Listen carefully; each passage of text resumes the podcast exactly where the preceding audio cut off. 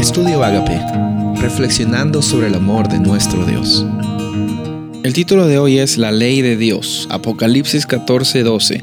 Aquí está la paciencia de los santos, los que guardan los mandamientos de Dios y la fe de Jesús. En esta ocasión eh, vamos a conversar un poco acerca de cuál es la labor de la ley de Dios comparado con su reino omnipotente, con el reino de Dios, con su carácter.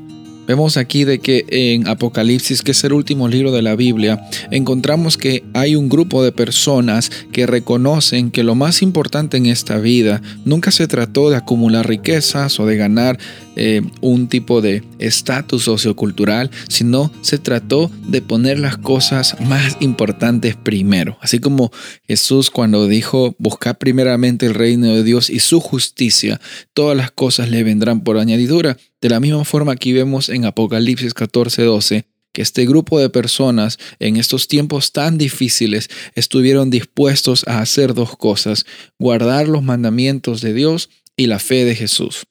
Guardar los mandamientos de Dios nunca consistió en una ah, acción de simplemente tener una conducta intachable. Guardar los mandamientos de Dios nunca consistió en tener una lista del to-do list, como se dice en inglés, o una lista de cosas para hacer y cuando ya las terminaste, las chequeaste y dijiste ya cumplí.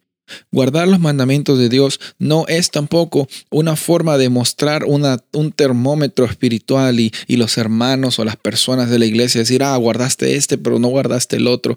Y, por eso es que te falta ser más cristiano, tener una, una, una vida completa con Dios. No, guardar los mandamientos de Dios consiste simplemente en amar a un Dios y tener una relación tan cercana con Él que nos damos cuenta que por medio de la ley necesitamos de un Salvador.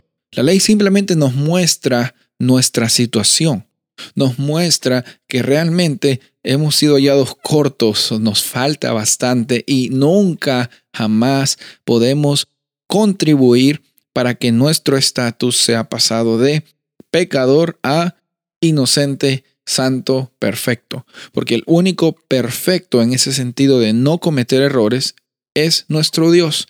En este planeta, todos nosotros somos seres humanos imperfectos, pero lo hermoso del Evangelio, de las buenas noticias, es que por medio de Cristo Jesús y, de la justificación que se nos es impartida, se nos es dada por lo que hizo Jesús por nosotros, la ley nos dice eres pecador, pero Dios dice yo he pagado por la condena de tú haber quebrado esa ley. Pero cuando nosotros vamos con la intención de decir, Dios, mira, yo no he sido tan malo, Dios va a decir, no, tú no has cumplido la ley.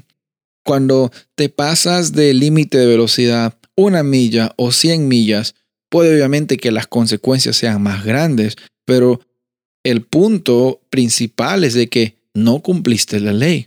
A veces nosotros intentamos negociar así con Dios, tratando de disminuir muchas veces las consecuencias, pero la esencia del asunto es, es el siguiente. Nunca se ha tratado de las consecuencias a corto plazo. Nunca se ha tratado de simplemente decir que soy menos peor eh, que la persona que está a mi costado, mi vecino, mi hermano, mi hermana. Nuestra vida es una vida con propósito.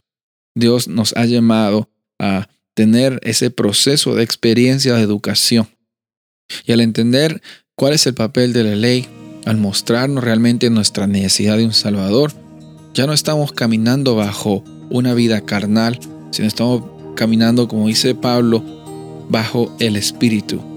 No se trata simplemente de cumplir una ley para cumplir un requisito, sino se trata de vivir una vida de libertad, porque nuestro Dios ha provisto para que hoy tengamos la oportunidad de tener esperanza. Soy el pastor Rubén Casabona y deseo que tengas un día bendecido.